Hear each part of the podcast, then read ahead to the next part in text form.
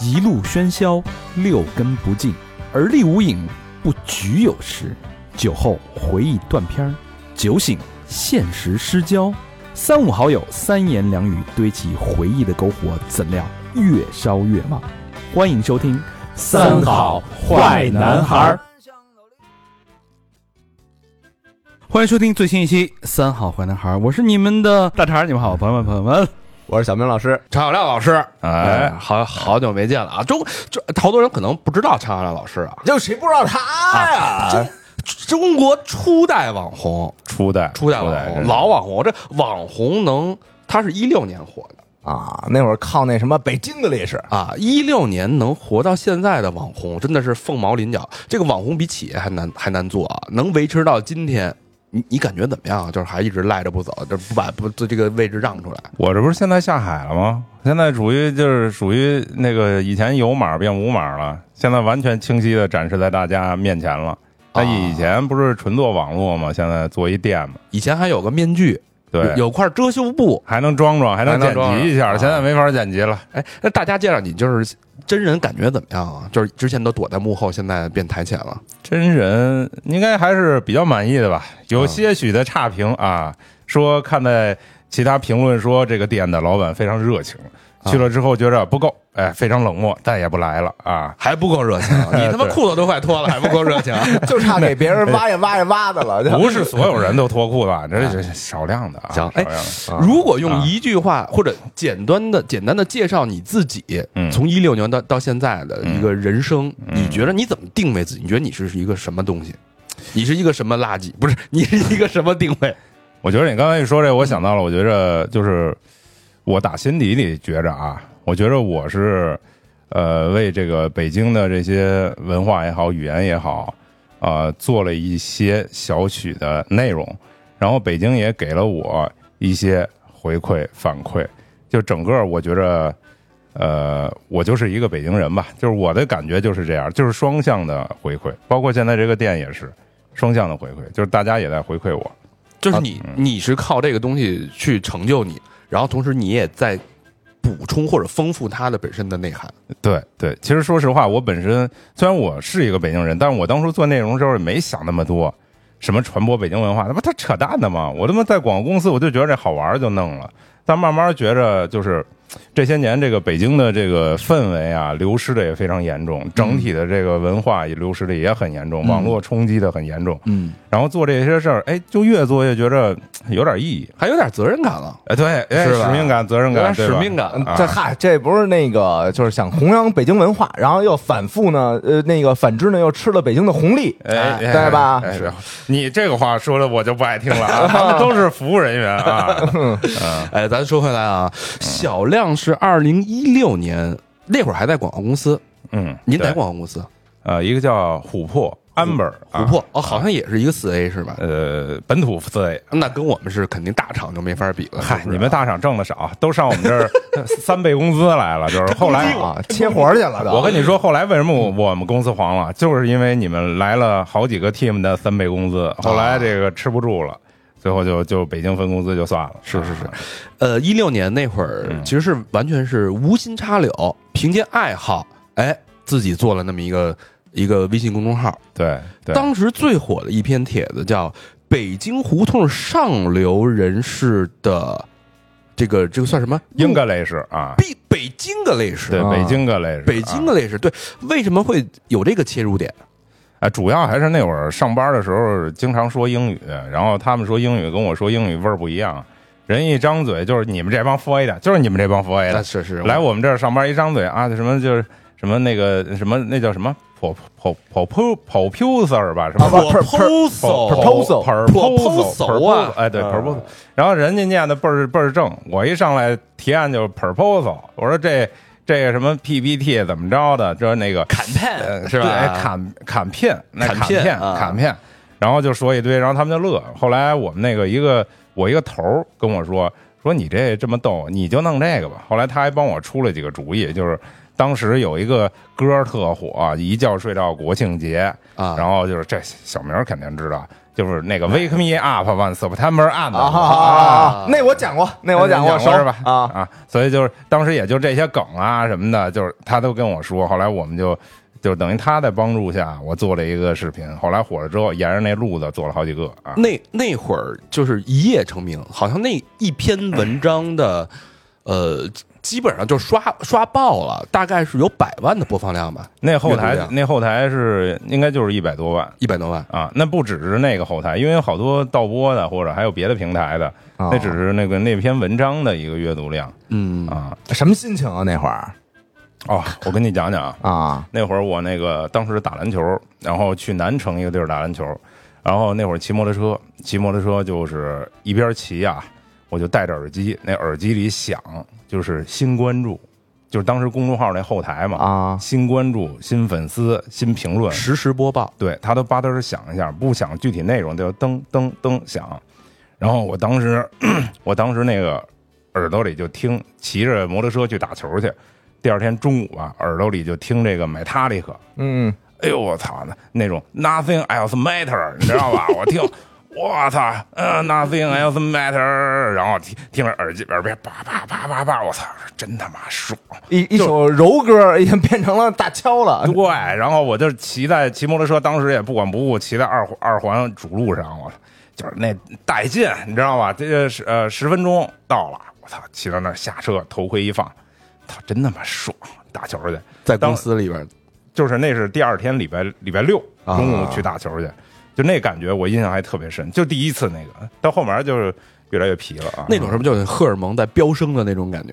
对，就是当时觉得自己，就觉得自己做的这个，因为我本身做创意工作了嘛，就觉得我操，我做这个还真是有意义的，就是有人看的。是不是感觉受到了特别心仪的女生的青睐的那种感觉？就她同意了，那是一群心仪的女生，那一个哪够啊？嗯，这个很好，特别特别，当时真是特别特别有成就感，而且那个时候其实没有网红这个概念，根本就没有网红这俩字儿，嗯也没有什么 KOL 这些行业什么的，就是没有什么人做视频，就是大家都是坐着玩儿，公众号也是刚有，对，啊，公众号那会儿还没有细分，现在细分到公众号得发图文，然后发视频不行，但那会儿我就生发视频，然后就就可以。啊！头盔一摘，是不是给人回私信去了？看点头像什么之类的。对，对，首首批第一批确实加了一些头像较好的女孩，嗯后面就不加了，后面就不加了。身体不行了吗？身体被掏空啊！他是第一批吃到微信公众号红利的人，哎，对吧？那会儿那会儿有对你生活有什么实质的改变吗？包括到最后走到辞职之路，就因为这个肯定是有改变。那呃，因为我那会儿上班广公司嘛，大家知道嘛，就是做创意都摸鱼嘛，就是你给我一 deadline，我到时候卡着 deadline 再做嘛，所以之前有大把的时间空闲，就那个大把时间我可以，当时现在想想真牛逼，那一周更一个半视频，嗯两周能更能更仨视频，我那还得剪，还得写文案，那不是动画嘛。他自己还得唱呢。对他自己还得唱，自己还得动换，然后每一期安排的特别精致，后面还唱一小歌，对，唱一小歌，反正不管大家爱听不爱听吧。还特别不要脸，一定在节目后边说：“我教你怎么说，说一句英文，I am 长小亮丝 fans。哎，对，这句话现在在我店门口盯着呢。啊，还有这句话还有这句话呢，哎大家一看见这就知道是我们店了。我现在店门口没有招牌，就只有我那句话啊啊，所以那个感觉还确实感觉挺牛，感觉挺好嗯，就赚着钱了吗？那肯定是赚着了。嗯啊，你说的尖锐就是这个吗？这不还没 这多少不是这哪儿到哪儿啊？多少钱啊？多少钱？给给一数。对，就是呃老第一代网红一个月能赚多少钱？一个月不是当时哦，赚钱这事儿还得往后说，因为我本身其实我这脾气我还真不不想赚钱，但是那段时间就是就我们家不是住平房嘛，然后平房当时那一七年经历了一段震荡，整个北京的平房都是要呃进行一些哎维护啊，就咱就不说了啊，就是一些维护。到时候我我那个地儿呢。呃，是我们家那二楼，然后顶上就出了一个洞，哎，这个地儿就不能住了，哎，反正就是这么个意思。嗯所以我就必须得离开家里，然后离开家里，我当时就想了一事儿，我说我他妈凭什么不接广告？我他妈都离开家了，我操，我他妈接。后来就从那个时间点开始接广告了。其实之前找我做广告的太多了，我都他妈给拒了。后来那之后就开始接了，开始飞黄腾达了。也不是那之后大概其实也没没高兴几年。那应该是一六一七年差不多是吧？对一七年的时候，一个月最好的时候，嗯，呃，年景的时候，一月收入能有多少钱？反正那会儿一个视频十万块钱，十万呢。嗯，对，那会儿是。要不有启动资金干现在这酒吧呢？那也也也不是，现在酒吧确实是在吃老本儿啊。啊，然后那个广告也没有接特别多，不像你想的那么多。我当时可能一个月最牛逼的时候，那一年一个月也就是接不到一个吧，一年接十个吧。一年接十个，嗯一年一月十万块钱呗，比上班肯定强多了。嗯，对。但是那会儿啊，现在可不是。后来就是因为那为什么会辞职？就因为我赚上钱了，我可以自己养活自己了。不是辞职这事儿，还是因为我们老板，就是我们老板跟我说，他瞅着我这一步一步嘛，当初做这号他也鼓励我做，他说他他说常亮你得辞职了，我说为什么呀？我这跟着上班拿着工资挺好的。一边接广告一边拿工资。他说你现在辞职，你挣的比这个在公司耗着挣的多多了，你可以有更多的时间。其实就是因为他跟我说，后面我我才开始习惯于接更多广告。嗯，然后后来他就说让我辞职，后来我就从他的办公室出去了。出去的时候，我又把门又又推开又进去了，我他妈特他妈的丢人。然后我进去问了他一句，我说。那工位能给我留着吗？万一 万一没工作了，我能不能回来？后来后来他说行行行去吧，都招好了，下一个都招好了，都已经。没有没有没有。后来后来你知道那个那个工位就一直给我留着，我的所有东西都在那摆着，留到那个公司没了，那个公司的北京分公司没了，那个工位还在给我留着。然后不错，对，最后一天的时候，我都不舍得走，然后我我去把东西收走了。然后在这个辞职到这个公司结束的那一天那个时刻起，呃之间啊，我他妈每天夜里偷偷回去干活去。大家一直以为我还是那公司人呢，你知道吗？嗯我到了夜里十点的时候就去公司，哎，用公司的水，用公司的打印机。那会儿拿那个，我不是做那个小买卖那个 T 恤嘛，上面贴那个胶布胶胶带，我是用公司打印机打出来的，你知道吧？它有一种跟 A 四纸一样的那种那种胶的，然后你用那个打印机一打一出，回头一剪是就能用了。我就是我这人到现在都是我不爱花钱，所以我 我什么都往省了弄，我也没工作室，那会儿也是什么都没有，就就借着公司，所以我真特别感谢我那你这薅公司羊毛能薅到最后一刻，也算是有始有终。啊，我们老板后来总结了，说说啊，说那个常小亮虽然辞职了，但是每天都能看见他来公司费水费电。嗯。啊，你看这个网红，现在网红很多人就是有可能 就莫名其妙的，嗯。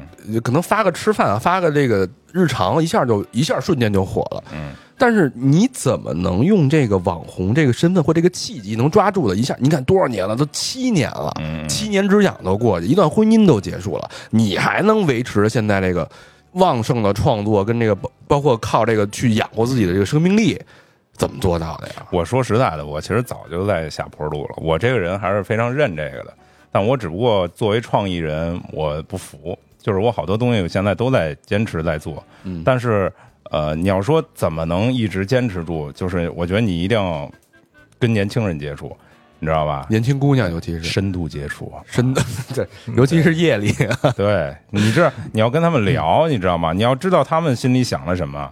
可能现在年轻的小孩儿跟那个咱们当初一样，觉着什么酷干什么，但是那个酷的东西是不一样的，嗯嗯就这么简单。你多跟他们接触，你不能呃还在自己那个原地。嗯你想想啊，你如果多跟他们接触，你本来的粉丝，呃，我现在本来粉丝其实基本都有孩子了，你知道吧？对他他们都是这个已经是呃八五左右的那个年纪啊，但是新的呢，两千年左右的呢，你这一茬儿你也没浪费，等于你本来的有，你这茬你也在接触，一直在这个获得获获新客，嗯，对吧？？说白了就是网络主力是谁，嗯你就服务于谁，就这么简单。嗯哎，你最近接触的得到了一些什么样的感悟吗？啊，我最近接触的就是说这个获得了四个字啊，就是他妈叫他妈什么情绪价值啊，这四个字是新学的啊，嗯就是那个你你可以给人家情绪价值，哎，不用不用给钱，不用买东西，你要让人高兴啊，这个很重要，这是现在新学的一词儿、嗯，你看你这个主要是靠北京的类是火的，啊，然后现在给自己贴的标签是弘扬北京文化，嗯，就是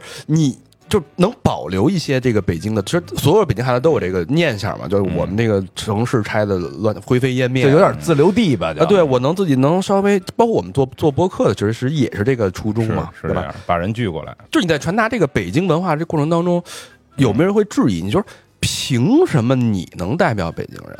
那必须质疑。对那我之前你是你还这写四个大字儿“北京孩子嗯”，那我们都是北京孩哎，子。我记得有一次质疑啊，是因为他说那面条，那啊面条呢，哎说吃炸酱面那个要你好像发音叫锅挑儿吧，说怎么着来着？对，其实那本身叫什么锅条儿，锅条对锅条儿啊，然后底下一堆人就留言说：“操呀，连这都他妈说不明白。哎是是是，其实是我那天录视频的时候嘴瓢了，但是我已经剪了，已经发了，我后来没检查，你知道吧？就就这样了啊。嗯但因为这个，这没办法，我我觉着啊，就别人说的对的或者错的，你都得接受，错的可能他在表达情绪，对的就是你记住以后要调整就得了。嗯这个我觉着所谓黑的呀，很多就是为了硬黑而黑的那些人，你就甭理他，他要黑的有道理的就学习一下。所以我这个心态非常好，很 peace，你知道吧？有没有印象特别深刻，就是黑的最狠的，嗯，黑的最狠的，其实他丢北京人脸？他说的那个还是我印象比较深刻。其实就你说丢北京人脸那个，那锅条锅条就这样，就说你臭外地的啊。啊，还骂你是说你是臭外地？对对对对对，啊就说这个，哎，人不懂什么的。有没有就是说，就是你凭什么代表北京人？呃，这种这种我我也见过，但是我觉得他说的没有道理，我是可以代表的，嗯因为我我其实我这个人综合素质来讲，你像你们。我觉得你们在聚拢人这方面是很有能力的，做做一个团队就这么几个人，我觉得你们能一直在一块儿，这是很牛逼的能力。是互你像相抓着黑把柄都能 都能稳定，主要在小明那儿是吧？你的把柄主要在小明那儿。互抓互抓 哎呦，互抓，我他妈都说互抓了。互抓互抓互抓互抓！我我的我觉得我的能力是在于我这个人的包容度很很高，嗯所以你说的什么黑粉的时候，我是可以包容的，而且加上你看我现在为什么做做这个酒吧，就是我的包容度会促使我什么人来我都可以接受，嗯。就是除非那种特别傻逼的，而且是一而再再而三傻逼的，我接受不了。嗯。但是我的能力，我现在认定我自己的能力是包容度很高，嗯。我可以接受很多各种各样的北京人，嗯。我就可以把他们聚拢在一起。嗯，嗯，你说这个网民在更新换代啊，嗯，就像你做这个关于北京相关的内容，你到底是给谁看的？你是给北京人看的吗？还是给外地人不了解北京人的看？他想通过你的视频了解北京人，还是说北京人从你的视频里边我获得认同感，去拿到情绪价值？嗯，其实就是这么着啊。我觉着 现在网络上有一些极端，就比如说那个呃什么盖了帽了老 baby，就是那个我能理解他，他是做给外地人看的，他不他就不是做给北京人看的。你知道北京人在那骂他，那就不给你看，你就不应该看，就这么简单。就那叫什么什么，那叫一个地，对对对就那几个，对来无啊高对的，，我觉得他他也没有什么，就你也没必要去骂他，或者说他做的有多不对，人家不是给你看的。嗯，这个是比较极端，就是专门做给外地人看的。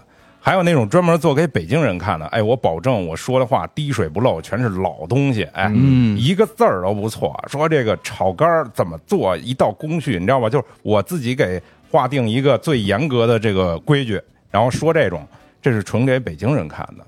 我呢，我是以北京为主，然后开放向外地、外国的这么一个组织，就是北京孩子，我是这么想的。丫把这个升华了，高儿玩 international 这一块的，必必须啊国际 global，他说的非常好啊，这小明老师英语老师也不学好啊。这 international 为什么 international 这四个字非常好啊？它既是一个 English，它又表达了北京的这个腔调，这个非常好。这就是我一直在做的事儿。你别看我最早是北京 English 这么一小点，但真正从大的来说，就是一包容。你跟外国人聊过吗？就是你这么糟改人家的他妈的这个母语，对吧？就跟你就跟你你比如说我我是一个美国人，我宣我说我宣扬的是北京话，对吧？我就爱说北京话，你这不是哗众取宠吗？那不是的，我我现在店里经常来有一个美国人叫汤姆啊，就他就是在中国 来中国叫叫汤姆，为了让大家好记住他，他就是美国人，然后跟我聊这 NBA 呀、今年这总决赛呀、或者我都就是 English，他有一长头发，我我就问他，我说有有 here like this how much，就是问他这个 cut hair 这个 price，你知道吧？啊然后他就说啊，这个很便宜，说就是因为那个不想花理发的钱，然后现在留这么长头发。我有一个视频，回头我发你，就是他在那个那个那收银台那儿问我聊天，蛋逼说一堆。我这现在真的接待的外国人真挺多的。就是你拿北京这事跟他说，然后他跟你拿拿中文跟你说，那那倒不是，啊他他用英语，他其实还是习惯用英语，因为他说的我能听懂，啊然后我说的他也大概其能听懂，就不要不要觉得人家那个那个那个那个理解不了，嗯说白了很简单，我他妈在用你你们他妈自己的语言跟你们说话，我发音不标准怎么了？我很明显我在为你着想，是吧？嗯我从你的语言在跟你聊天，你你费费费什么话？哪儿那么那么多事儿？那我替这个孩子家长问一句啊，这个人家有孩子，人家正经想学的他妈伦敦腔儿美式英语，但是孩子就爱看唐小亮在那儿胡贫，你这个孩子口语都带歪了呀！那你这你这是不是作为一个这个北京的一个叔叔，你有没有点责任感？我我们家孩子他妈都一一张嘴都是 international，什么玩意儿啊？那我还想问一句了，你学那么纯干嘛呢？我他妈为了出去赚外汇呀、那他妈你不纯你也能赚呀、你完全在于你他妈你对自己得有文化自信啊！你他妈不穿也能穿，这才叫牛逼呢！不是批判一下这东西啊，你要想学纯正的，哎，小明老师，我得说一下，这可是你现在已经纯正不教英语了，你得你现在已经不干这个了。你得找我来，你得你得报班儿，哎，你对吧？小明是专业教英语的，人家这口语是国际化。我我我原来啊，就是我们那个我们跟同事开会的时候啊，有同事问我说说你哎你们那乐队叫什么呀？我都是拿北京那时候我是 Return 的 Truth，嗯都都是那种啊。对，但是你回归到课堂的时候嗯，你该多正规，你还是得多正规。对，你啊这个就跟普通话和北京话的似的，你在电视上你是得说普通话，那是有人会听不懂。你说官腔儿说英语正宗的腔儿，那大部分人能听懂，对吧？我是一个什么呀？咱就是一生活化的这个聊天儿，这别玩那么正经，别上纲上线对你，嗯你这么着吧，就是你心里知道那玩意儿怎么发音就得了。你该说还是说北京类，这不是挺好的吗？对，主要聊天儿嘛。主要是孩子看他那个啊也没他愿意模仿，也也没收钱，嗯，对吧？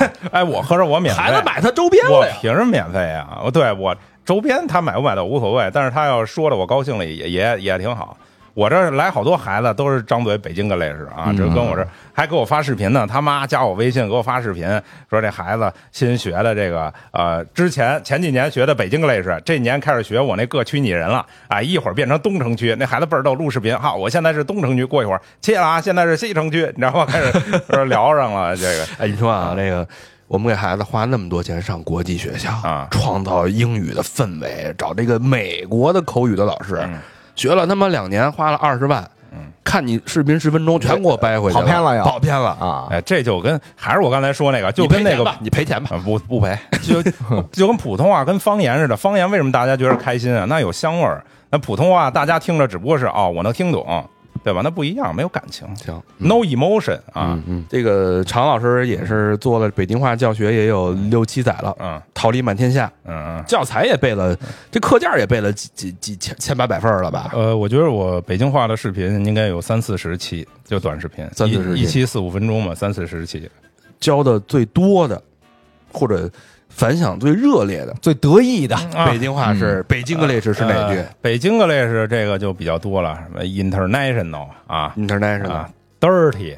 这些现在都用在我的这个呃北京孩子这个店里了。豆汁儿 dirty，对我有一咖啡就叫豆汁儿 dirty，然后他们有不会念的德尔替，叫跟我这儿啊。登提尔呃，，登提尔，登提尔，然后还有一个叫奥润汁儿，奥润汁儿冰美式啊，就是说这橘子味儿的这个啊美式啊，嗯，然后这个呃，反正我这个都是呃，我想想啊，北京话，北京话，我现在爱说的，我就说现在爱说的啊，嗯现在比较爱说的就是什么玩意儿。我现在一看这什么都他妈不理解，就是这什么什么玩意儿啊！就是现在爱说这个。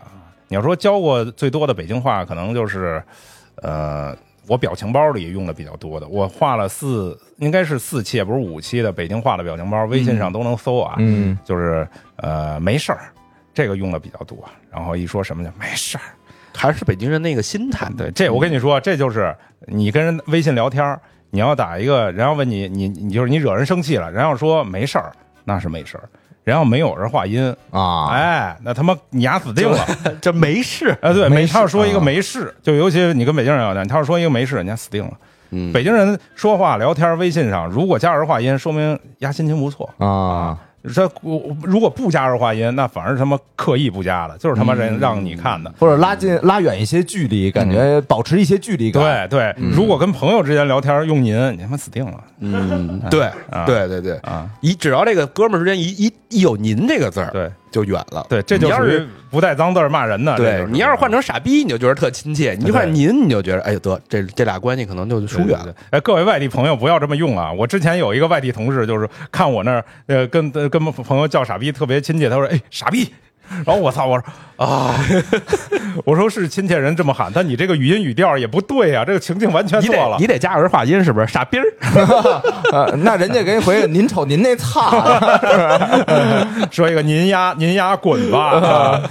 啊对，这就反正比较呃经常用的北京话吧。呃，最火的，其实你说最火的北京个类是，就是那段儿就是一觉睡到国庆节，Wake me up when September ends。嗯然后一段北京话，就是我之前教过一期，就是南方人在学习北京话的时候，经常瞎加儿化音，就是比如说人家说下载的时候。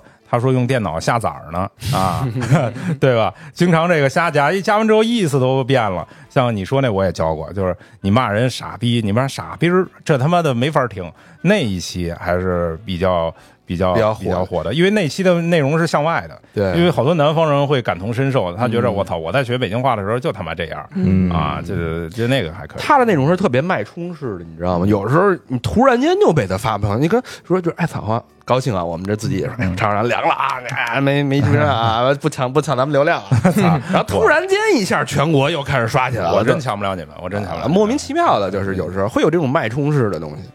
那隔一段时间，可能我觉得作为一个创作者来说，隔一段时间都会有一个作品还行，嗯爆点，对，但是你不能每每篇都行，每篇都行那不正常啊，每篇都行那是资本啊，资本刷的，资本给你弄的 啊，小亮现在还住胡同里边吗？住啊，你觉得你要是不住胡同里边，是不是就不能再做这个内容了？我不能不住胡同，必须得住胡同。对我这辈子必须住胡同，胡同对你来说意味着什么？对北京人来说意味着什么？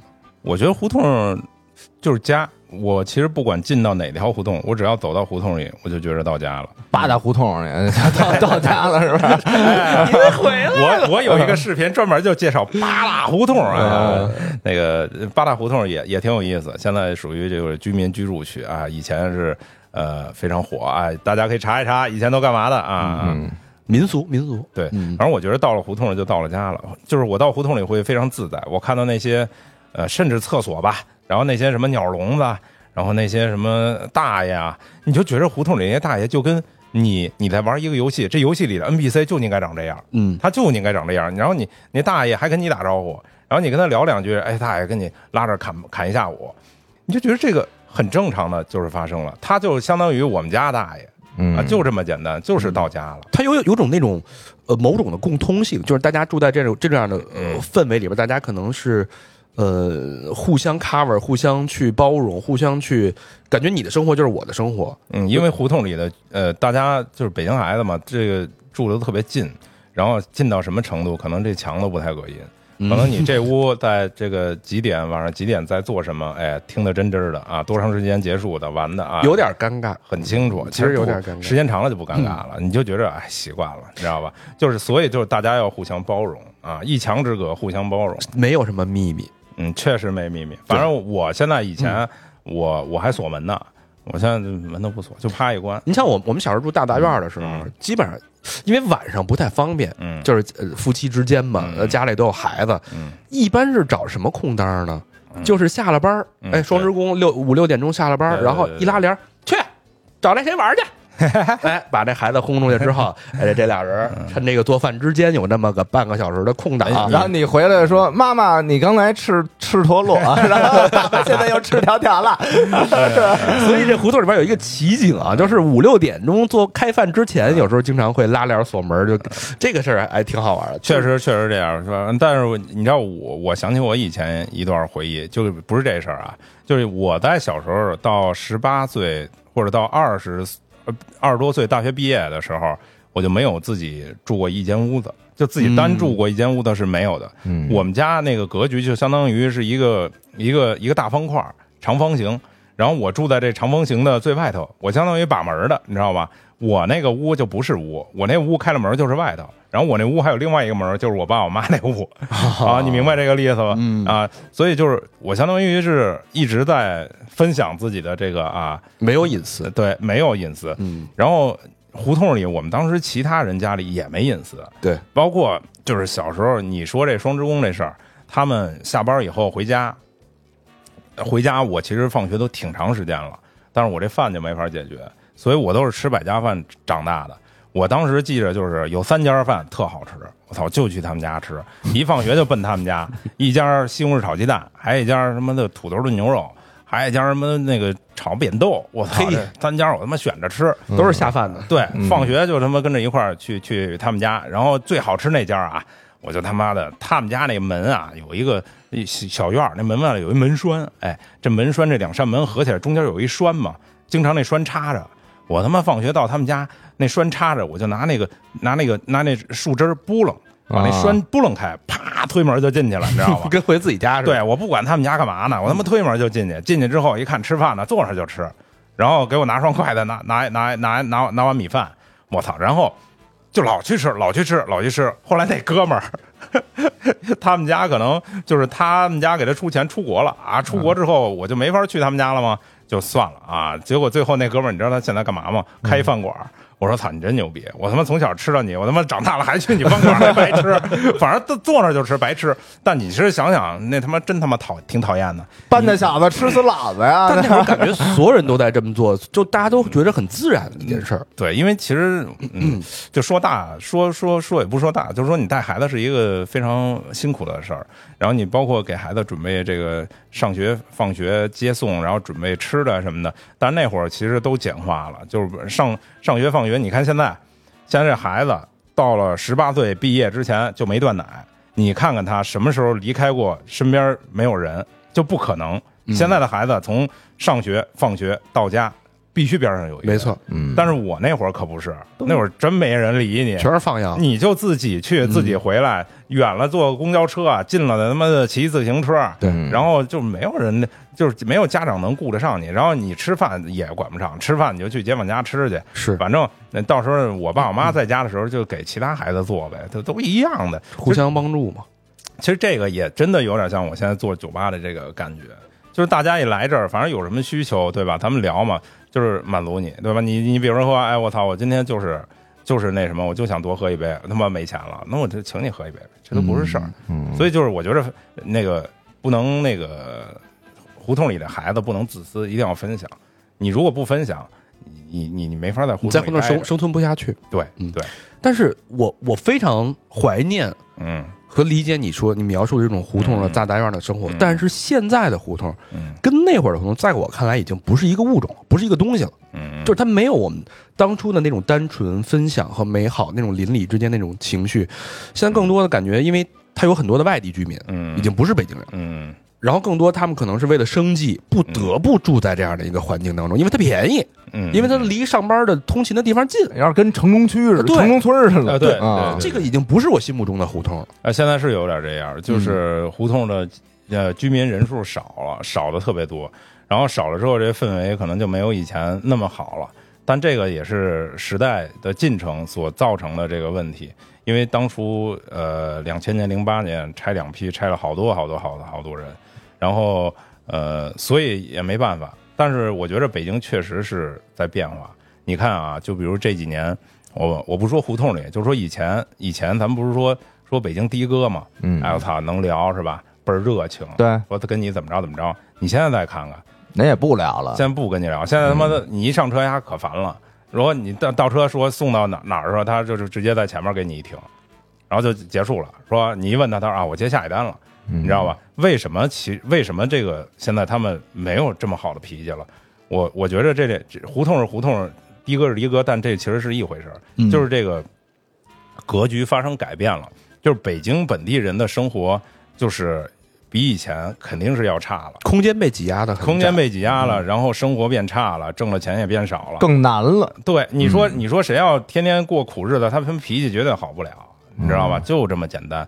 你刚才说那胡同里的也是，他确实是有的时候会有这个情况，但我觉着，我觉着更多还是包容吧。你要真正在胡同里，大家街坊街街街里街坊的，你住那么近，你如果不包容也不行。嗯嗯，我觉得挺难得的。到现在，小亮还是在坚守着他自己心目当中的北京的，这是一股一股劲儿，这是一股一种感觉。你把它包装成文化，它也对。但是我其实更多的，我我感觉像是一个你自发的，从内心由内而外长出来的一种东西，想要去守护和坚持的东西。嗯，我觉得胡同现在其实很多北京人也不太了解胡同，因为很多零零后出生的，他哪知道胡同什么样啊？嗯就胡同对于北京人来说，我觉得还是一个根儿，嗯就根儿。你看胡同人民，其实我我之前好几年前发了一篇文章，我说这个我是大概就是胡同最后一代了。然后到零零后出生的胡同人民就更少了，九零后就少，零零后就更少。嗯其实这个根儿在这儿，少数群体在城里的这些人，我希望他们就是可以影响更多人，让人了解北京文化是什么样。嗯现在不是说嘛，说那个要要想找北京人都得上五环六环以外了，没错。这事儿也有一定道理。但是咱们在这根儿上呢，一定得把这个东西弄好。嗯，我觉着这个精神早晚还是会大面积的回来的。我是这么你是很乐观的，对，我是坚定的这么认为。嗯，因为人如果都变成一种人，他其实他就会需要找到自己根儿了。嗯啊他不像以前，其实以前你说我的根儿在哪儿，我不知道啊。我现在住的地儿就是啊，他不用去想，因为大家都这样。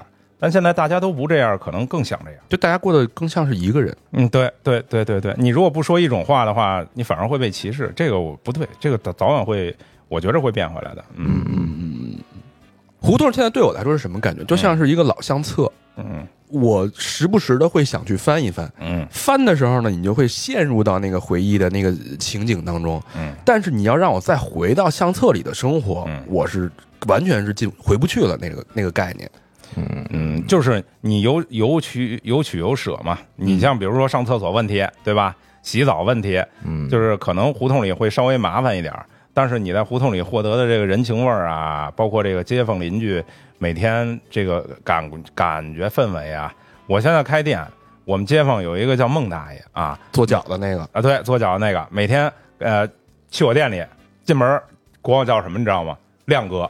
哎呦啊，他大爷进门叫管我叫亮哥。后来我说：“哎呦，孟大爷来了，给孟大爷开酒，你知道吗？我们各论各的，但是就是感觉特别亲切。你跟楼房不可能有这个，对，绝不可能。你跟楼房，你敲街坊门试试，他们立马报警，你他妈谁呀、对吧？嗯所以这个这个完全是获得不了的，就有取有舍吧。嗯，你回不去，我我我在这待着，你没离开过，啊？你其实你回不去胡同，我也没法去楼房。我在楼房住着，我特别难受，我就觉得在一盒子里憋着，我我可难受了。我出去玩住楼房，我都觉得睡不好。嗯嗯，他是习惯那种生活了。对，嗯嗯，你看啊，哎，是什么造就了咱们现在的这样生存空间被挤压成这样？嗯。就是同样的，就是为什么你发现就有的外地的朋友，他吃苦耐劳，嗯。他看到了一个所谓的这种大潮，短视频也好，这种趋势也好，嗯。他没有躲到一个小楼里面，他自己冲了出去，嗯。嗯。而且他迎难而上，他慢慢的把你的空间，把你的区域、你的地盘、你的生活、工作全部嗯。等于是有有一部分侵占，或者说有一部分转化，嗯，对吧？那到底是你觉得差别在哪儿？就是很优秀的来北京的北漂，来北京工作的人，嗯和咱们这样的北京孩子被挤压的北京孩子，嗯，你觉得他们的差别在哪儿？那肯定是他们更努力啊。他们他们来这儿是目的很简单啊，但我我在这儿的目的不简单，我在这儿目的是我要生活，他来这儿的目的是要挣钱啊。生存，他要说白了就是发财嘛，他必须要呃要一切趋利去做。这样说白了就是很简单。有的人的目标他是分散的，我可能呃这样这样我都需要，然后我要好的生活，我又需要呃平时溜达溜达放松一下。嗯但有的人他很简单，目的简单的人就是会成功啊，我就是要挣钱啊。那北京这个城市发展到现在，变成一个特别包容的，有各种各样城市的人来的这么一个地方，那他们来就是挣钱。你你跟目的单纯的人，你永远干不过他，这很、很简单嘛。嗯，我记得我之前工作的时候啊，有很多的这个企业，嗯呃，他其实对北京人是戴着有色眼镜的。啊，听说过。嗯、啊，就就还不招对说对，就说你是啊北京人哦，那我们他表面上不说，但是他打心底，他可能是在职场这一块儿，他有一点瞧不起北京人。他觉得你家里你有退路，啊，对，你有瓦片儿，你也嗯你不会为了生计把自己逼到那种程度，逼到置之死地而后生的程度。但是如果说你一个来北京打拼打拼或者北漂的一个外地的一个朋友，他一他什么都没有，嗯，这工作是他唯一能抓住的一根稻草，他会全力以赴，那种那种发出那种势能是完全不一样的。那我觉着每个人有自己优点。你像北京人，我觉我我个人认为啊，甭管是什么样的团队里，都应该有一个北京人。他在这个呃，他在这个共享这个精神上，在这个联络大家感情的这个精神上，在这个当一个开心果也好，去做一个什么事儿的精神上，他其实都是有帮助的就是。情绪价值呗。对对对啊对对最多北京人不能永远只只给社会提供情绪价值啊！呃，那你也不是，我觉着啊，北京诗人是有自己努力的那个时刻的，但是你要单只凭一个说我要努力，我要发财，我要趋利，以这个评判为标准的话，我觉着北京人是确实干不过来北京工作的外地人，嗯，因为他们确实就像你说的，他没有后路，北京人有后路，但有后路就有后路，也有有后路的优点，比如我想当一个润滑剂，我在工作当中，我觉着北京人是适合做这件事儿的。但是你要说润滑剂不重要，我觉着不对。嗯，如果你的什么每个人都是往前冲，他都是我要弄死你，或者这种团队，润滑剂重要，但它不是创造核心价值的核心职能部门。但我在我看来，我觉得没有是不行的。你确实呃核心职能，你那就是很简单嘛。比如说这个财富分配，可能就是最最成功的、最冲在前面的，他就是分的钱多。那作为我，我如果我在这个团队里，我也认啊。你分的钱多，你努力啊。我我比较担心的就是，如果是这种时间长了之后，你看我们已经从二环被挤到了三环、嗯四环、五环、六环，甚至更远。嗯同样的面临，你居住空间的被挤压，包括你在职场上一样也被挤压。你从原来的 C 位创造价值的核心的位置，已经被挤压到只能提供一些情绪价值，去和稀泥，去让所有人一团和气的角色。我觉得这个对我来说就是一个我觉得没有这么绝对吧，也不是说绝对只能去做这个事儿，也有北京人很努力、很拼，就是你该玩活儿你还是得玩活儿，对，也有这样人，就不是一个绝对。所以我我比较希望的就是北京人可以把自己当成一个新所谓新北京人，嗯，就是自己北京人的概念。就是我本身是北京土著，嗯。但我要让自己变成一个新北京人，去扭转一些大家对北京人的一些固有的印象。嗯。就是其实我们是可以非常有爆发力、非常有韧性、非常可以吃苦耐劳、去上进、去拼搏、去保留住、创造出我们想要的东西。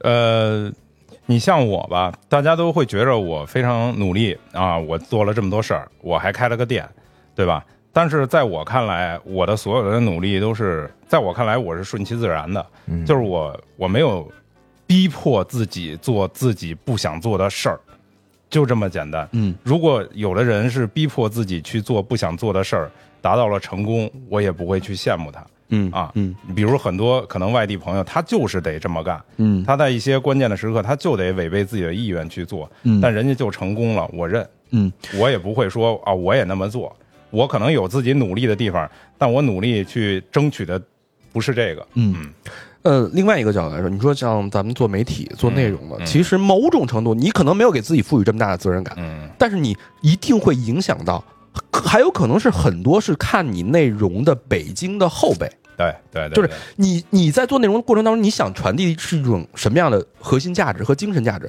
我就告诉他，北京人就是这样，北京瘫、北京躺，在舒适圈里边逆来顺受，然后嗯呃，这个嗯嘴嘴很能说，嘴皮子很溜的，但是真正到玩活的时候，可能就又没有那么没有外地的朋友那么给劲。我不知道这这个事儿是真的假的，但在我看来，没有这么多这样的人啊。在我看来，其实我觉得大家都在发挥自己的作用，都在用自己的方式在帮助自己的公司。你要说那种犯懒的人，就是每个地方都有犯懒的人，那只不过可能、呃，比如说北京，哎，有那么一定呃多一点比较不是哎，不是 有那么一定高一点比例的这个犯懒的人。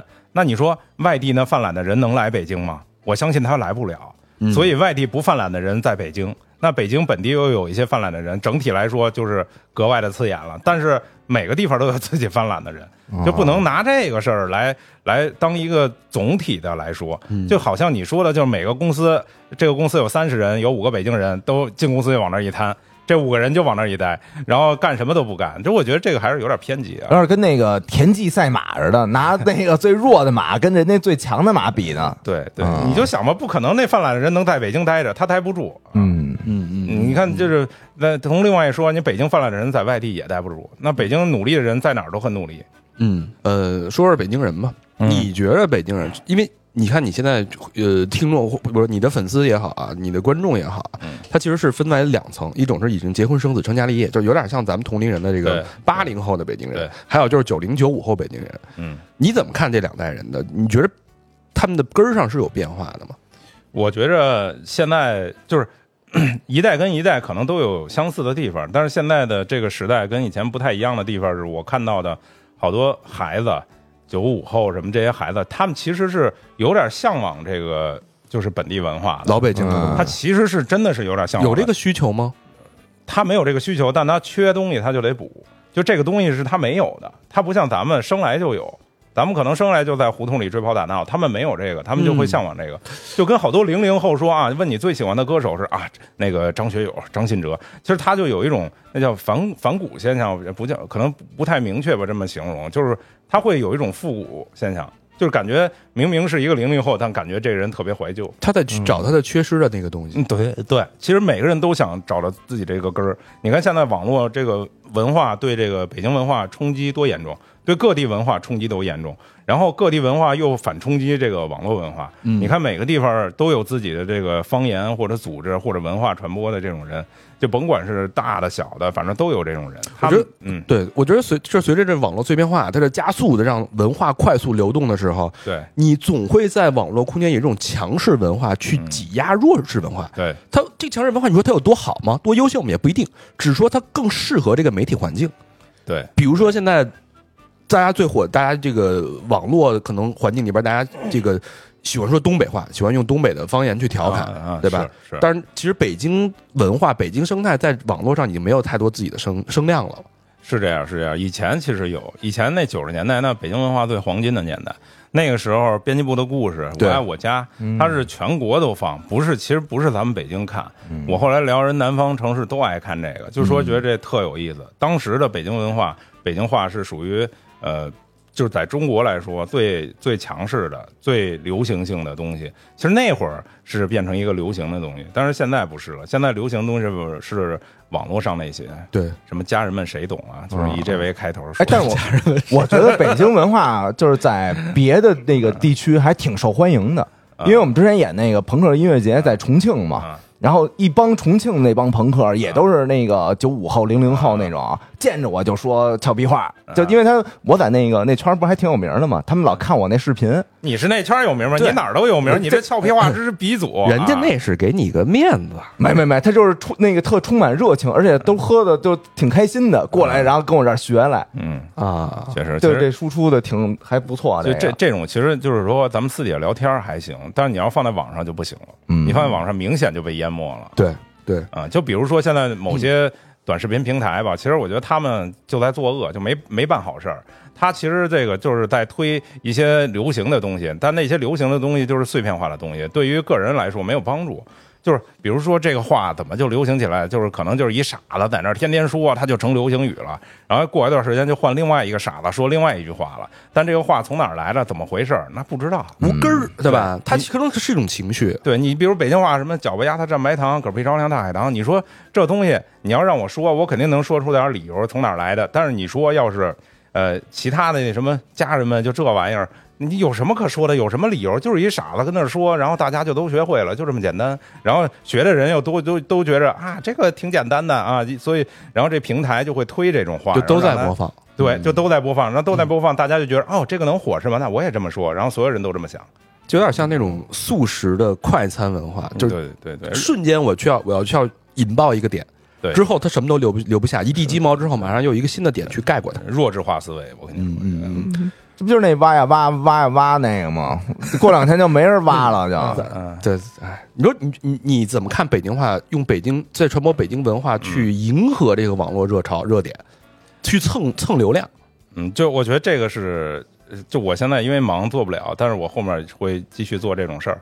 因为就是说说白了，现在咱们属于弱势文化，弱势弱势的那个那个那个传播，所以就只能蹭蹭那个主流传播。我想起来之前做那个，当时有一段时间这环球影城开始嘛，嗯，然后我就做了一视频，然后那画的可费劲了，当时就是为了好好弄这个，然后把这个呃所有的什么小咒语啊，都用北京话的说了一个，什么那个呃不有一个叫什么什么以什么玩意儿什么 weapon 嘛，什么就是除你武器嘛，嗯然后这个说这你用北京话得除您武器，得客气点啊，嗯什么阿瓦达肯大瓜嘛，就是都把这些全都变成北京北话京话的对，嗯当时因为那段时间环球影城正是流量高峰，所以啊我就借那个是做一那个，那视频挺逗的，大家可以回头看看。霸天虎什么的那个是吧？啊，对对对对，嗯但是主要是做那个哈利波特的啊。哈利波特啊，就走咒语那什么个北京四四又，我现在想不想不起来什么几又几分之几胡同，九又四分之三哎，九又四分之啊三胡同，什么那个呃什么哈利波特什么街道办事处，然后说在这儿开始传，就是聊上了，开始这个打上了，就是用这些咒语啊。嗯，用北京话把它北京话，是不是？哎呦嘿，您说的对，您不愧是哎。大将之风啊，那可不大肠老师大将之风，除您武器，北京人，我觉得容易幸福，容易幸福。就是你，你，你如果想开了的话，就是比较容易幸福。但下大家幸福的点不一样。对，嗯你看北京人，我想要的是 chill，我得到了 chill，我也很幸福。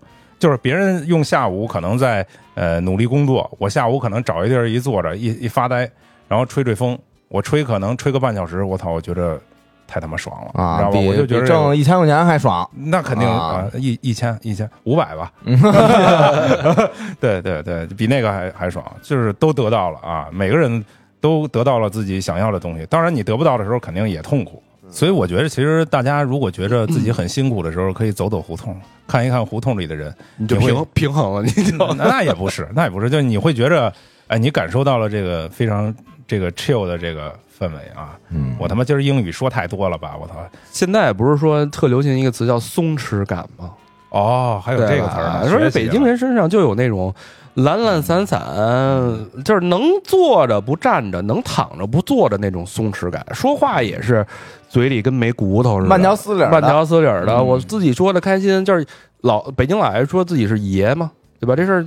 爷不伺候了，就是我不干了，对吧？他没有在他眼里没有什么东西必须争个你死我活，必须得给出结果。现在好多像创业公司都说我就要结果，你得给我结果。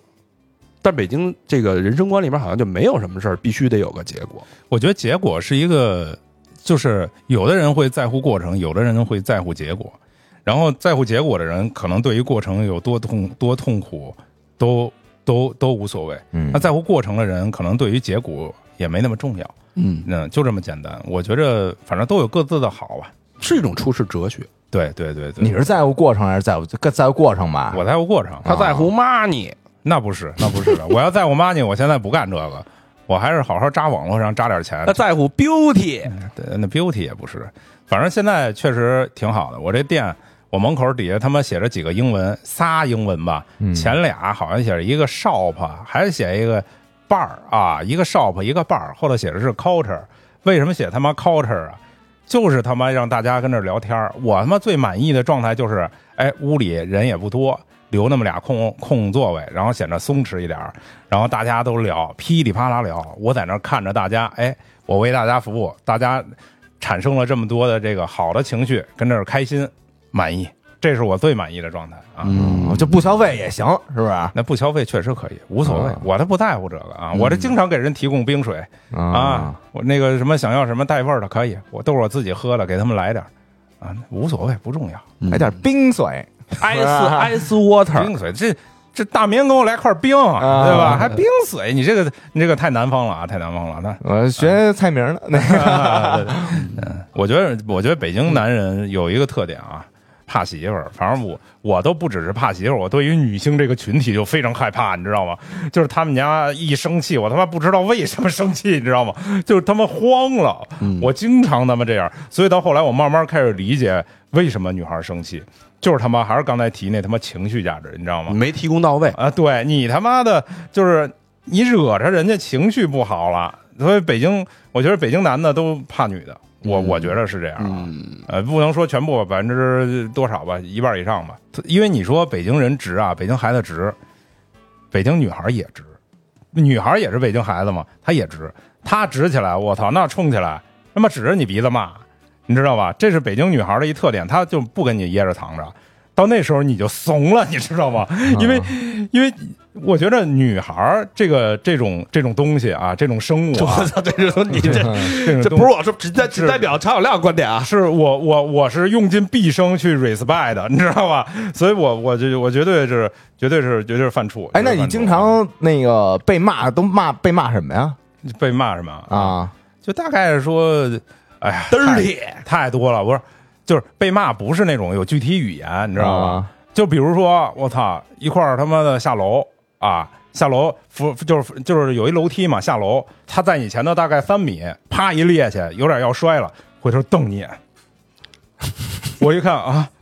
来赖我赖我赖我赖我，我应该在你旁边，我没扶着，所以他妈你你不小心摔了一跤，你知道吗？就是他妈这事儿，我操！你瞧你把女生形容的那么有那么不讲理吗？我认识的女生都是知那知情达理、善解人意北京的吗？啊，北京的啊，那那我这还是我是个案，对大家别听啊，我这个案啊，北京女的女生是因为有一个词形容北京女生比较，嗯我觉得比较标准，就是飒，对吧？啊，大撒蜜，大撒蜜，我跟你说啊，大撒蜜这个词儿少说啊，现在好多人不爱听，不让，说这个词儿，不是不让说，好多人不爱听这个啊？为什么呀？就觉得过于极端了，形容的过于极端了，就是哦啊，就他可能觉得自己就就是你你又飒又密，什么费劲啊。啊你他可能那女孩觉得你别大撒蜜了，你就叫爹吧。我就不想，我就不想按照你的标准活，是不是？你也别跟我那个，嗯，反正我我非常 respect 这北京女孩啊，很牛逼，很牛逼，很牛逼。我那天呃看见那个谁，呃，我就感触特别深，那个张强吧，啊，啊张强就是那个北京女孩儿，嗯哼哼哼唱那歌那个，嗯他跟新裤子一块儿还唱过点歌，就他我觉着很典型，他你妈一站那儿，我就觉得我操，就害怕，respect 有有气有气场，是不是？respect。然后，然后他参加那个浪姐，你知道他一天到晚的口头语是什么吗？我他妈什么时候被淘汰呀？一天到晚在节目上就是，到底什么时候能把我淘汰呀？结果你妈到最后就这这心态特好，你知道吗？到最后坚持到了最后一场，就这么牛逼，你知道吗？就是我觉得这就对了，这我他必须 respect 他。他是那忐忑还是就是想被淘汰啊？他就是觉着有点累，你知道吧？啊但是但是这种特别真实，反而会吸引大家的关注，对吧？反而让反而让看节目的人觉着，我操，牙不能丫不能走，嗯对吧？他又没有那么急急功近利去追逐那些东西，对，所以你说你说这个这北京人这个特点，他到底是好是不好？你说要急功近利的，可能被人看出来，人家觉着，他你这人，我就把你淘汰，就不投你。嗯但你说要这人特别舒服，特别那就怎么说啊？他妈 chill，啊对对对特别 chill，就觉着，哎，我操，我要关注他，我觉得这个特别好。而且他感觉很无害，对对，你说这啊这个，你说刚才又聊到刚才那事儿了，那这这又是一优点，那你说这个是不是好不好？这挺好的，对吧？所以说每个人都有优点，它是一综合来看，都有各有各的好啊嗯。，那你觉得北京男人呢？北京男人是什么样？北京男人，你把北京姑娘夸成这样，北京男人呢？北京男人，我觉着，我操，你这一言难尽啊！北京男人，我得你得让我好好想想，你得让我好好想想，我现在得想出一个一个典型来啊。好多人都跟我说，北京男人就是我在你我他们认为的北京男人，就是《闲人马大姐》里边那个元朝，哦，元朝，我以为潘大庆呢，你可别，你潘大庆跟元朝的一个结合体。嗯，就是又就耍嘴皮子，然后好吃懒做，嗯然后呢，北京男的就有点那个怕媳妇惧内，然后又有点小小算盘，小小精明劲儿我觉着这是智慧啊啊嗯，这生存个的智慧。这可真是智慧。你看那王元朝，呃，对，王元朝那演员最近刚去世呃去世啊你看王元朝跟那个马大姐，他们俩在一块儿，就是有一个强势，一个看起来弱势，嗯但其实弱势有可能是智慧。你有没有想过这个问题？就是你让着让着女孩儿，可能对于女孩儿来说，她自己是非常舒服的，她很开心，但你自己又没有失去什么。你不要去想着哦，我争争一时的争风吃醋，我他妈必须强，你必须听我的，那不叫过日子，对吧？你真正在一块儿，你得和谐，对吧？这也是一个北京男人生存的智慧。嗯，对，我觉着，我觉得是这样，就是那叫什么，能屈能伸。啊，哎呀，这这说的好，这哎，我觉得这总结的不错啊，能屈能伸，能屈能伸。而且而且，你看，我我我其实我我高三的时候，我们老师就给我下一定义，因为我他妈的脑子慢，这妈老好多反应不过来。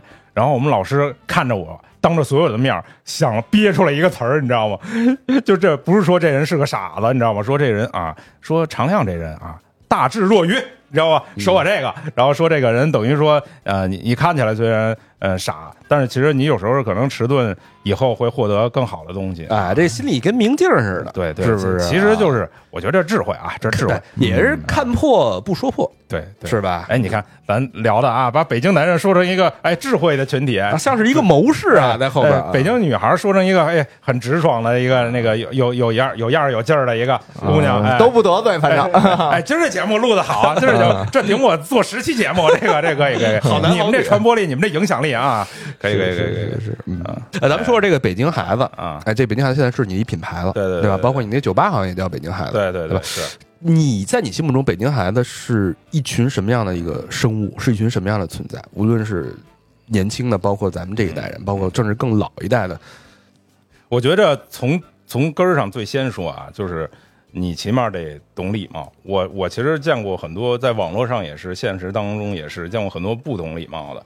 我觉着这个有脸有面儿这个词儿永远都流行，永远都正确。嗯就是你你必须得知道你应该做什么，或者是别人怎么样，你要去尊重别人。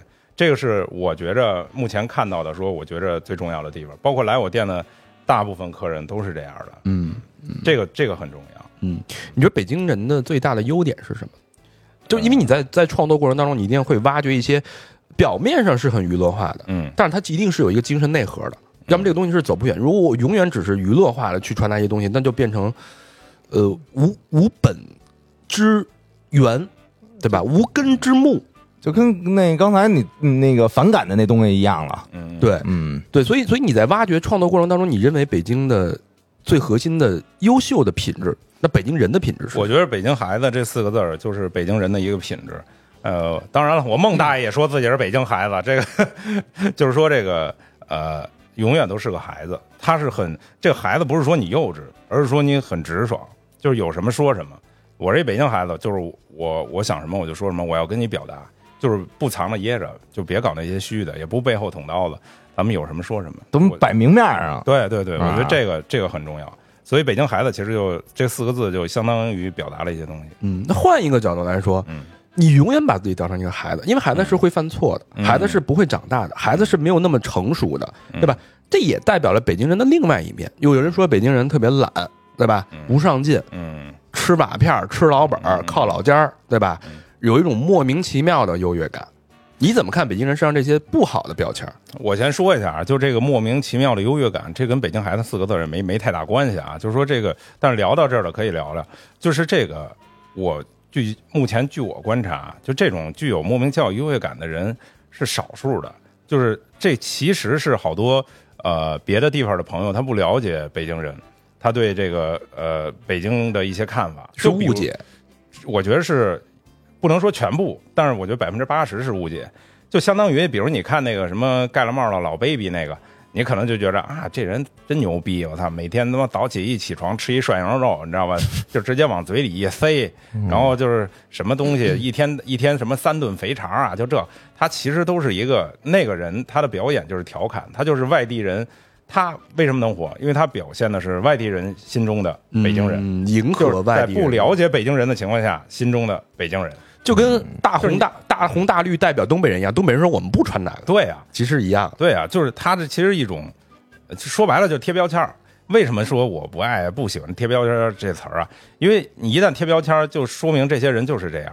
你这其实这个是一个很很偏激的看法，你就应该去更具体的去了解这群人是什么样。而且说白了，就是说网络上说那啊，你们北京人就是就是什么就牛逼怎么着？我现实当中没见过。我说实话，我真没见过。我现实当中，我店里来的好多外地朋友，我操，一来这儿都觉着说，我操，你们这氛围怎么这么好啊？就是你妈都不认识，他就是两点半，我两点半开门嘛，会一堆人在那个外头等着，然后他就是那那波人冲进来的，说这些人都不认识，他妈进门就开始聊。然后我那里店里椅子坐的也近，他们就开始唠家常，说这个最近什么事儿怎么着，就完全就聊上了。然后他觉得我操太牛逼了。然后那个人本身就是进来喝喝一杯就走，结果他妈喝一下午，喝一下午，他就听别人聊天，他觉得我操，太好了，就没有过这种感觉。你知道，就社交的感觉会给人特别好嗯，啊。那你怎么看北京孩子身上的缺点？嗯，我觉得每个人都有缺点吧。就北京孩子，像你说很直爽，他其实有时候是优点，有时候也是缺点。嗯你确实会碰壁，你就是很直爽，你这个这仨字儿一出，你可能在一些大厂你就你就完蛋了。嗯，哎，那你身上本身你觉得最大的缺点是什么呀？我身上最大的缺点就，自己，嗯我觉得就现在来说，我我没有就是就是我没有那么愤怒了，就像你们就是乐队什么表达的那种很激烈的某一种情感，我没有了，我失去了这个东西。我可能刚开始做那几年还是非常有，现在做时间长了，我就是变成一个非常 peace 的人了。麻木了，也不是麻木，就是我，到到了这个岁数都这样。就是我都能理解，你知道吗？就是啊我觉得这人傻逼，但是我他妈理解他，我我知道他为什么这么傻逼。这其实非常痛苦，这这种你他妈的生活特别复杂，特别累，你就觉着我操，那你他妈什么都能理解，你他妈活着太累了，我脑容量他妈的非得得容纳好多东西，我不像那些偏激的人，就是操你妈傻逼，你就是一傻逼，你甭跟我说话，你说什么你都是傻逼。那种其实理解你，反而生活就会非常简单，而且你会很兴奋，一直充斥着各种什么雄性激素、荷尔蒙，就是呀，就是他妈骂呀的，你知道吧？就这种。那你现在没有这东西，你现在真压了你那会儿听那歌了，Nothing else matters，真的吗？那那那那我麦到了，真是，我现在可能也到了那会儿那买他的一个年纪了，我操！对，你看咱们都是都是创作内容的，嗯我觉得创作内容最大的瓶颈不是说你的眼界视野，而是说你的嗯情绪和你的表达欲，就是他没有那个东西那根线去勾着你，去推着你往前走。对，对你那你现在创作的动力到底是什么？是为了赚钱吗？这肯定不是。那赚钱现在我觉着应该是赚不到钱了。现在的这个所谓的短视频赚钱是留给资本的赚钱，资本在来来去倒钱。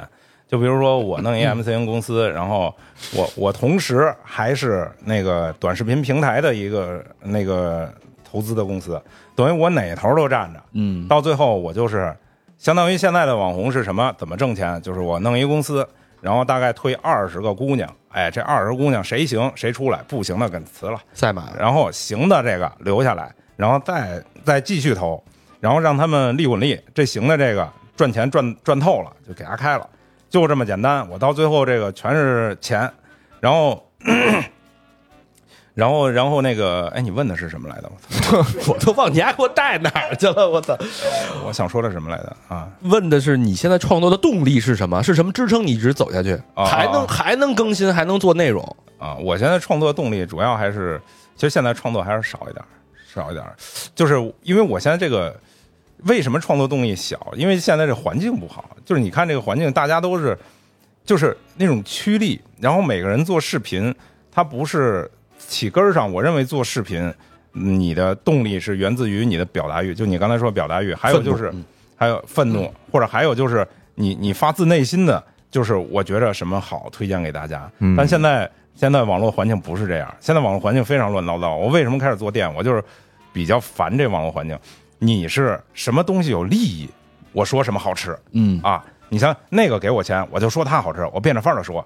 然后那个我就说那个，所以我现在真是不太爱爱刷短视频，真没有意思。做视频第一条原则就是切忌感动你自己，嗯，对吧？但是那个咱本身做那些东西都是先感动自己，然后再给大家呈现的。但我我不这么觉得，我觉得自媒体就是要表达自己。如果你就是没得表达了，这段时间就先别做，而不是为了利益啊。我为了利益扭个屁股，那那那哪儿像话呀？我我理解小亮他说这个，他其实这个特别像是北京人的一个习惯啊。我我因为呃，比如说有来来了一个大浪，嗯我觉得这浪我我不愿意去，我我看不上它，嗯。或者说我觉得这东西对我没有没有价值，我就不干了。我就比如说你现在开一个店，有点像是我管它东西南北风，我独上小楼成一统，我自己弄一个自留地，对。我周围环境是我熟悉的环境，认同我的人，我们有共同价值观，我就把门小院门一关，我们自己自得其乐，对，对。是这样的一个心态，有点往回退的一个心态。其实我觉得这可能也，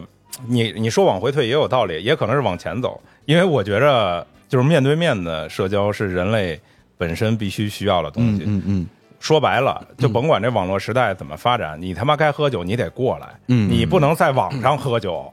我在网上发一啤酒的表情，我他妈就喝了，那不是他妈神经病吗？对吧？所以这个东西可能还是一个挺挺挺现实的事儿，就是面对面社交非常好。嗯比网上那些要强。是，呃，反正因为我们做这个频道，这个目的就是我其实不想就是往回，无论是退也好，或者说我看不惯我躲开也好，嗯我们反而是想要去迎着去跟他干一仗，嗯成不成我最起码试了，这是我我们现在这一个状态。你们这个我还是啊。非常看好的啊，非常看好了，哥几个非常看好啊，非常看好啊，嗯，啊用得着你点评吗？我，但我跟你说，我会回来的。啊就短视频这个，我会以后还会就是做那些精致的视频，多搞一点啊。呃，你现在回头看我这七七八年走过来，嗯你会后悔当时的决定吗？辞职这个决定？啊，不后悔，不后悔。你你你，我觉得你们肯定能理解。一旦做了这个这个现在所谓自媒体，你很难回去工作，嗯因为你工作受人管，你受不了。对你现在这个自由自在的，比什么都强。我觉着自由相对自相对的自由是最重要的。嗯嗯嗯嗯，这个这个比什么都重要，比什么都重要，比钱啊，或者比这个呃仕途啊、未来啊都重要。嗯，这钱买不着去呀。对对对对，人红是非多，哎，那一夜暴富不是这个穷人乍富，平地一声惊雷，程小亮他火了。这大街上是不是好多人跟你打招呼了就？呃，确实是，现在也有人打招呼啊，但是人人家也是直接当哥们儿一样处啊。印象最深刻的是什么？就是就觉得我操，牛逼了啊，抖起来了。我我其实我我说实在的，我一个以一个我北京人的这个劲儿啊，在这儿我也没觉着就是呃大街上认识你人怎么样，但是我当时在公司，我们同事给我的这个欢呼，哎呀，还真是挺有意思的。怎么欢呼了？就我每我经常上班摸鱼，发公众号发视频啊然后我刚一发完，同事其他人就回头看我，哟。发更新了，啊 然后当着我面开始看，你知道吗？特尴尬，每回都是。其实这就是他们对我的这个关爱。但是我我我现在回忆还是觉得特别甜。嗯我其实对于大街上那人，就大家把我当朋友，我也很开心。但是真正跟我认识的人这种关心，我还是觉着非常满意的。啊？有没有平时就瞧给你没给你好脸儿，瞧不太上你呢？嗯，突然间火了，哟，小亮，这情这个态度一百八十度大转弯的。呃，平时首先啊，平时瞧不上、瞧不太上我的人很少，就他们会觉得我是一个呃很有意思的人啊。就你说的情绪价值，就是很很有这些这些人。然后他们就即便是真有这些人，可能他们也不会明面去说怎么样。就是我觉得讨厌我的人都是一个非常极端的人。哎，大家记住了啊，有谁现在讨厌我啊？这非常极端的人，就是他可能也不会让我看见他的有什么表现，或者他的有什么转变啊，嗯不会这样的。啊嗯，做内容的都知道，嗯有时候你会有一些那个关注之外的福利，嗯嗯，对吧？嗯比如说这个哪个大哥嗯，觉得小亮不错嗯啊，我给你转个两万块钱花去吧，嗯，就是图你喜欢，就喜欢你。哎，有的这个打赏，这就是啊有这个 红颜，你们熟啊？啊 打赏打赏。有这个红颜知己。哎呦，小亮，你怎么怎么之前没觉得你这么可爱啊？是吧晚起晚睡不锻炼，多与异性交朋友，是吧？怎么突然间这看您脸，怎么看怎么高兴？哎，咱分两块说啊，啊一方面是财，一个是色，我听懂了啊。这个财色肯定是 双收了，我我我先单着说啊，就财这块儿我都是拒绝的。你像有些人，他就是说可能就是哎，啪给你转点钱什么的，拒绝。然后后来一开始还有打赏功能，火了之后我就把打赏功能关了。你看人这点做的就比咱们好。咱也咱没事儿，咱也不直播呀。你们不一样，你们众人拾柴火焰高，嗯我这都快灭了，我就不用了，你知道吧？然后像你看我像开酒吧，就是那天就有一姑娘说来这儿先充五千，啊哎呦，我说我说别别别别，因为我在黑板上写了一个，就是充值只有一项，充五千，然后后面写一个送，你有病啊，你知道吧？我黑板上写了一这个，然后他就非要送，我说你有病啊，然后他我就让他一杯一杯点，不许充值，最后他也也理解我了，也没充，就非要充，你知道吗？跟我较劲较半天劲，就这是财啊，但是我我一般都是拒绝的，色嘛，色这个事儿非常复杂啊，我觉得两个人如果能合适，也很不容易啊。当然，你如果碰着合适的，你也不能拒绝啊，就这么简单啊。碰着过吗？呃，没有，没少，说实话，真没有，真没碰上。我觉得大家对于我来说，而且其实我不太喜欢那种就是对我有崇拜之情的这个人，啊因为这个关系不对等，我很难受。那抖 M 呗，你就是 操这得虐我。我他妈想平等一点，他妈 不是 F 就是 M，你们这个偏激的节目 不是 F 就是 M，我们就是拉仇恨的节目。啊、对，然后就反正也挺也挺那什么的。我感谢大家关注我，感谢那些呃呃脏大屁股大的那个女孩关注我啊！啊，那你这个父母怎么说呀？说哎，我们家小亮出息了，我操，上电视了。我跟你说，父母这事儿可牛逼了。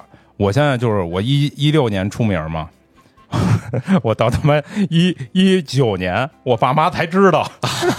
我一直不让他们知道，你知道吗？而且我发那个公众号，我转发的时候，我都屏蔽他们，为什么呀？因为我觉着会给他们带来一些，也不是给他们带来。我我想想了想，还是就是我不想受到，就是我不想受到爸妈太多的那种，就那种关心，你知道吗？嗯就是因为那上头会有人骂我，然后他们就会看到，他们看到之后就会生气，你知道吗？就是呃，他们我不想让他们担心这些事儿啊。嗯但是，一九年拦不住了，我们他妈有一个居委会退下来的主任，我们管他叫居委会主任，他其实都退下好多年了，现在还叫主任。就是有一天回来说，哟，常小亮回来了，你不是常亮吗？怎么常小亮了？我说啊，我这常亮啊。后来他爬手机，你看看，这不是常小亮吗？拿着手机，你这常小亮。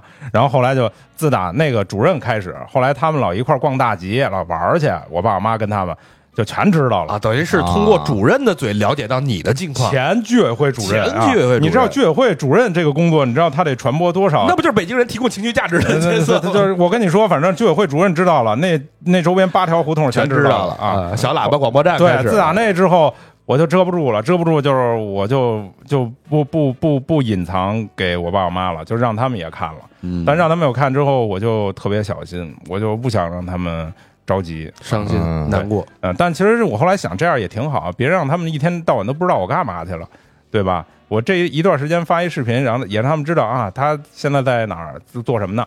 发什么视频呢？哎现在在店里呢，发一视频啊，嗯知道了，知道了就得了呗，这不是挺好的吗？干合法生意呢。所以说，你看，其实我我说你说成名了，财也好，色也好，就这些名也好，我其实还都是仅限于自己身边生活的这些人，还真不是往外的。他还是个体户，嗯就是个体户个体户那劲儿我。我跟你说，我的风格就个体户，个这我到现在为止，所有视频都是我自己做的。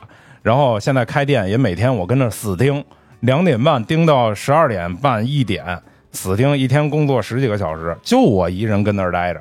这我享受当个体户的感觉。我我人生的这个哲理就是说，所有事儿别他妈的这个 out of control，你知道吧？你一 out of control，你就歇逼了。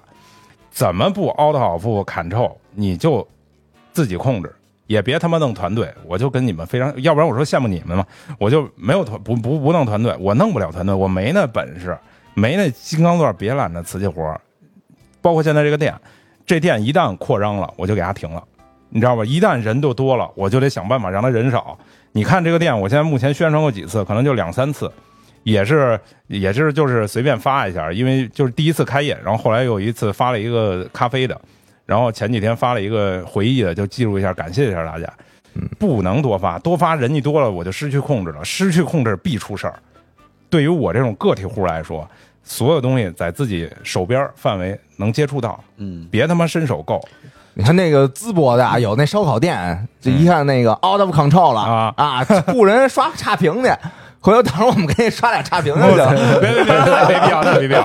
你刷差评这个，我操，我他妈真惊了！我现在每天一提示我就看有没有差评，又 又找到最早做网络的感觉，你知道吗？是啊我觉得小亮说这点就特别像是北京人邻家的这个哥哥叔叔那种感觉，就是只吃自己够得着的，嗯，对对，只赚自己能弄明白的。别眼高手低。我我觉着我给大家一句奉劝啊，就是人生可以快乐的生活的准则，就是别干自己干不了的事儿，别追自己追不了的妞儿，别别做自己做不了的工作，一切在自己手边儿，稍微伸着垫着脚尖儿能够到，然后你一点一点垫，我今天垫一下，明天再垫一下，别他妈每次爬他妈上树上去了，上他妈高楼上梯子了，那他妈一摔摔死你！你一点一点上，也不是说不上进，咱一点一点往上来，别他妈一下吃了个胖子，他说你妈歇逼了。哎，这就是北京人最朴素的幸福嗯，生存理念嘛，也算是生存哲学，要不然北京人都被挤出去了呢。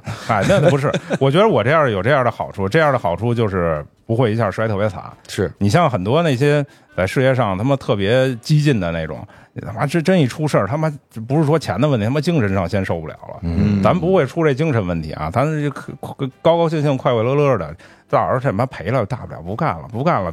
赔点儿赔点儿呗，也不是一大买卖是吧？不像你们哈，弄一个酒馆又一个酒馆啊，还还还弄一个别的名字的酒馆啊，资本大鳄嘛。对你们你们这个我们是玩资本的弄潮儿，所以我还是羡慕你啊，弄弄潮弄潮弄潮啊，可以可以可以。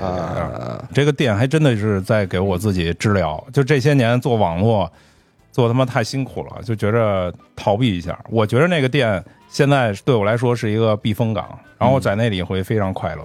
我为什么每天都去？然后其实真的挺累的，就是每天早上到那时候都属于懵逼的状态，我得过一个小时才能醒，然后晚上收拾屋子、擦地、擦桌子，弄一堆弄得利落落的，也他妈非常辛苦。但是我觉得还是值的。作为一个作为一个我的一个小地盘儿，我很满意，跟大家面对面的聊天儿，可以获得很多快乐。嗯，好，最后啊，这个感谢小亮的做客啊，嗯嗯嗯。也那个有机会大家可以去小亮的那个店里，叫北京孩子，哎，去尝尝他那个这呃豆汁儿精酿，是不是？对，豆汁儿儿精酿和豆汁儿嘚儿铁，豆汁儿嘚儿里 orange 汁儿那个美式是吧？对对啊，嗯还有这个大红果，是，啊，呃，每个人都有自己的坚持，都有自己的生活方式。嗯。我们无论好坏，只要你认为是对的，坚持下来的，我觉得就值得被歌颂，嗯。值得被赞扬，嗯好吧？大家趁着我现在在坚持，赶紧来啊！要不然回头我就没准我又想换一个事儿干了。嗯，好吧，祝小亮越走越远，好越走越好。也祝你们越来越牛逼，越来越发财啊、多谢多谢现在这大耗子啊，大买卖、大酒吧干着啊，我一直打心眼儿里特别佩服你们，特别为你们好，开心。谢谢，嗯，咱们得抱着团儿走啊，往前走。好好好嘞。嗯